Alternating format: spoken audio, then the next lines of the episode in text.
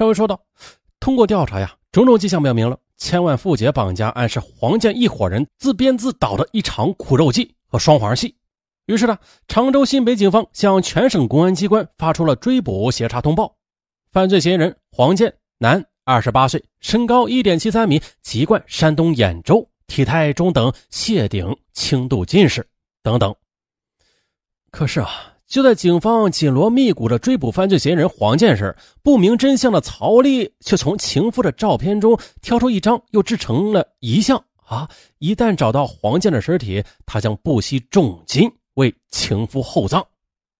哎呀，这不久的，警方又通过技术侦查手段，在江苏常熟市郊外的一家宾馆中发现了黄建的踪迹，将他逮了个正着。紧接着，他的两名同伙马琳琳和简明觉也被捉拿归案。接下来就是审讯了，审讯很顺利，在大量的铁证面前，黄建承认了曹丽绑架案是他一手策划的阴谋。可是，令警方颇感意外的是，黄建不仅单纯的是为了劫财，而是企图杀害这名妇姐。随着审讯的展开，黄建还交代了杀死商丘歌厅小姐阿丹的动机，这令侦查员瞠目结舌。原来呢，黄建向工友马琳琳和简明觉都说了自己劫杀曹丽、大发横财的计划之后，这两位工友也是怦然心动，但是啊，同时又很胆怯。那这怎么办呢？啊，好办呢！为了练胆，黄建在河南商丘市进行预演。他把目标锁定在为该市的一家企业大老板的千金小姐。他通过连日跟踪，但是却难以下手，因为这个老板的女儿顾青有保镖。因为呢，这位老板的女儿顾青有保镖。哎呀，不好办了！心情郁闷的黄健便到娱乐场所喝酒解闷。在这里呀，他与年轻靓丽的服务小姐阿丹发生了性关系。这一夜情让黄健的灵感也是迸发呀，就拿这个女子来试一下吧。于是呢，他一边自称是到商丘投资办厂的大老板稳住阿丹，一边将两名同伙召集到商丘市。行动开始，在对阿丹强奸之后，他们又将这个妙龄少女又活活的给掐死了。这伙人最后将阿丹遗留了三千多元的现金、一台笔记本电脑和一部手机带走。六月下午，三人一起乘坐火车前往常州。他们下一个行凶的目标就是曹丽了。哎呀，此案告破之后，曹丽如同五雷轰顶，他恨不得从三十一楼跳下去。这位女总经理，她做梦也想不到，这枕边甜言蜜语的情夫，竟然是一个残忍狡猾的狼外婆啊，不是狼大爷。不过呢。侥幸逃过一劫的曹丽，还有一件事她不明白：这情夫既然已经布局要杀害他，那为何又在最后一刻放下屠刀啊？当地的市民也不明白，这名牌大学毕业的金领丽人曹丽，为何委身于一个打工仔，而且还是一个穷光蛋呀？二零一零年五月上旬，随着常州市人民检察院对此案审查起诉。千万富姐匪夷所思的情场往事也浮出了水面，这一切呀，都超出了所有人的想象。二零零九年七月四日，是曹丽人生的转折点。这天呢，他在麻将馆与黄健邂逅，迅速的坠入了爱河。可是，打动千万富姐芳心的不是黄健的身份与学识啊，而是黄健在戳麻将时，好像故意的跟他作对。这令曹丽产生了一种莫名的兴奋，不是，这不是贱吗？那天晚上，曹丽打麻将之后，特意的邀请黄健到酒吧里消遣，这令黄健诚惶诚恐，因为他听说了曹丽是外贸公司的老总，他担心得罪这位女老板而遭其马仔的报复或者毒打。哎，但是啊，出乎黄健预料的是，曹丽不仅是没有雇人行凶，而且还对他。暗送秋波，令黄健丈二和尚摸不着头脑了。就在黄健百思不得其解时，三天之后的曹丽约他到常州市的一家星级宾馆幽会。哎呀，当黄健进入房间之后，穿着睡衣的傅姐在扑倒在他怀里时，黄健瞬间的明白了这一切。啊，好嘞，一把便将曹丽抱上了床。点点点点点。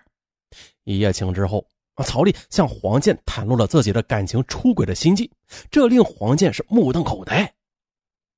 他是这么说的：“我这一切呀都是顺风顺水的，觉得很没劲儿。”哎，曹丽还告诉黄健说呀，他出身于常州市的一个富豪之家。当年其他同学在紧张的为高考百米冲刺之时，曹丽却悠哉悠哉的，反正以后考不上大学也不愁工作。后来的曹丽考上了一所普通高校。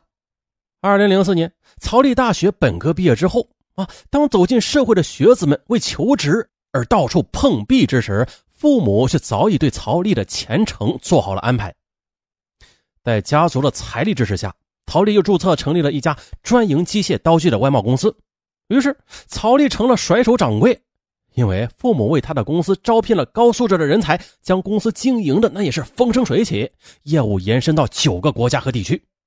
曹丽不费吹灰之力，在短时间内便将千万财富收入囊中。哎呀，真好！别人为生存而奔波忙碌，曹丽却品尝不到他们打拼的乐趣。他为事业如此顺利而烦恼啊，就连他的情场也是畅通无阻，不仅没有给他带来幸福感，反而让他陷入了莫名的痛苦之中。你说他贱不贱吧？二零零七年的年初，二十六岁的曹丽与当地一位名叫单元的公务员结为夫妻。婚后的丈夫对她是低眉顺眼的，生活平静的就如同一潭死水，让曹丽感到快要窒息了。后来她发现了，老公只顾着用她的财产运作云梯往上爬，对她不冷不热。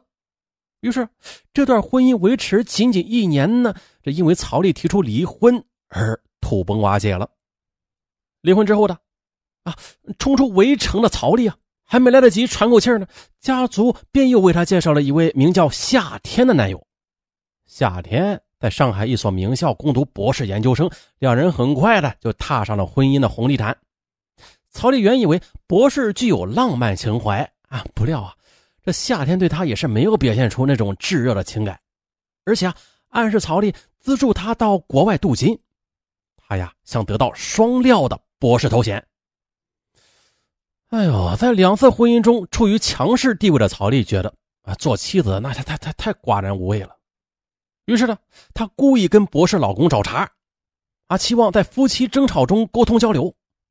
可奇怪的是，无论曹丽如何耍大小姐脾气，夏天儿啊，他就是没有一点火气，表现出来一副逆来顺受的高姿态。哎呀，你看，高素质啊！此举彻底是激怒了曹丽。也就是在这时，啊，敢于在牌桌上顶撞自己的黄健，令曹丽耳目一新啊。想跪下唱征服，啊，最终啊，他便主动的投怀送抱了。你说这叫什么事儿吧？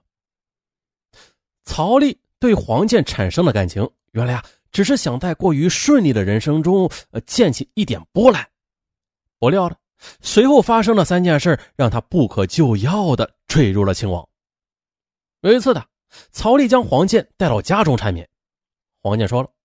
哎我给你老公戴顶绿帽子，还在他的床上这样，我很愧疚啊。呃，请给你丈夫留下最后一点尊严好吗？哎呦，这不要脸的，说的挺冠冕堂皇的，但是曹丽却听出了弦外之音。于是瞒着老公和家人，花费了三十多万元，又买了一套新房，和黄健另住爱巢。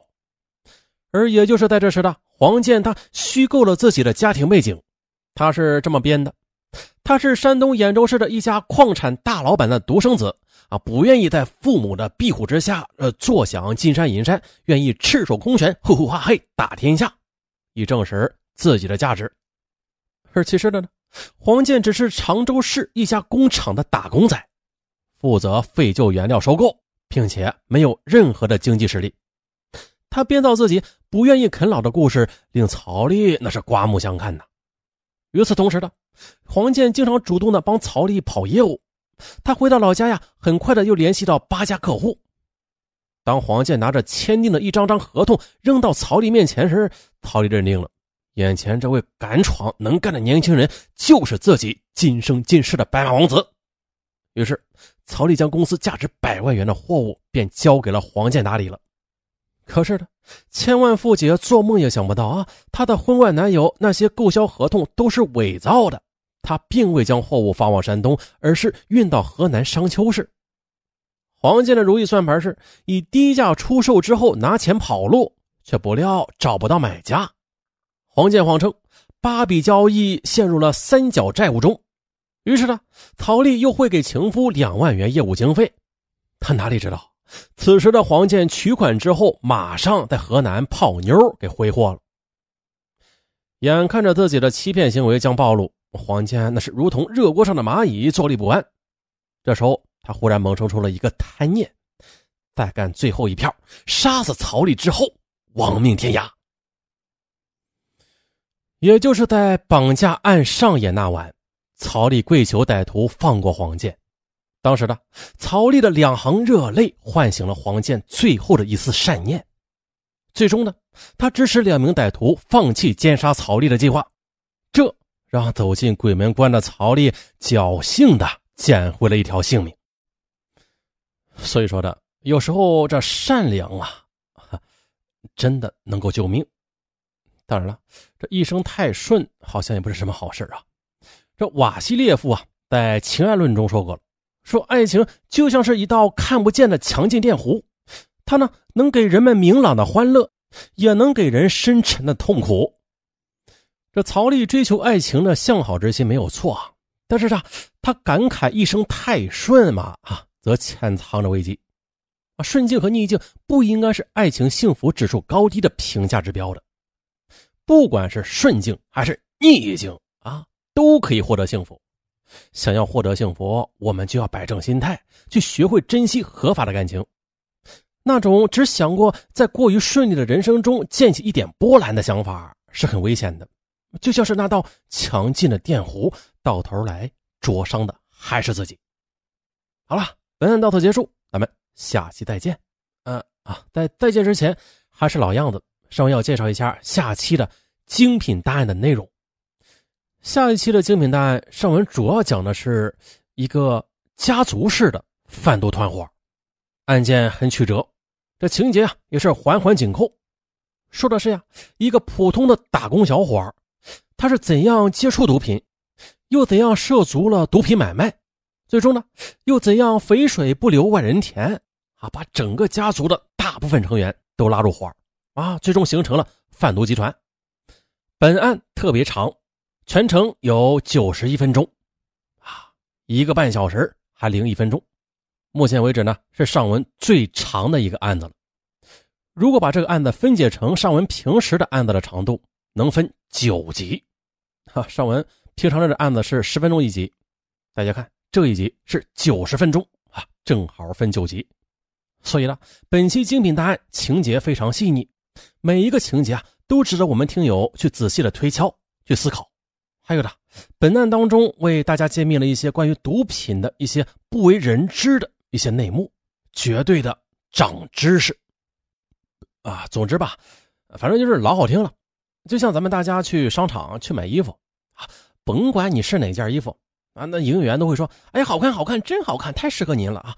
你适合他店里的每件衣服，那上文的答案也是适合每一位听友，都值得去收听。上文的答案呢，是为每位听友量身定制的，哇，手工剪裁，只要大家听了，保准是思想都得到升华，就如同打通了任督二脉，哇，脱胎换骨啊！哎，来吧。当然，最后还得友情提示一下，不舍得听精品大案的听友，可以直接点击跳过，听精品大案下方的免费答案。每一期的精品大案必将和免费答案同步推出。绝对不会让各位听友望京而心态。好了，各位听友，开始你的选择。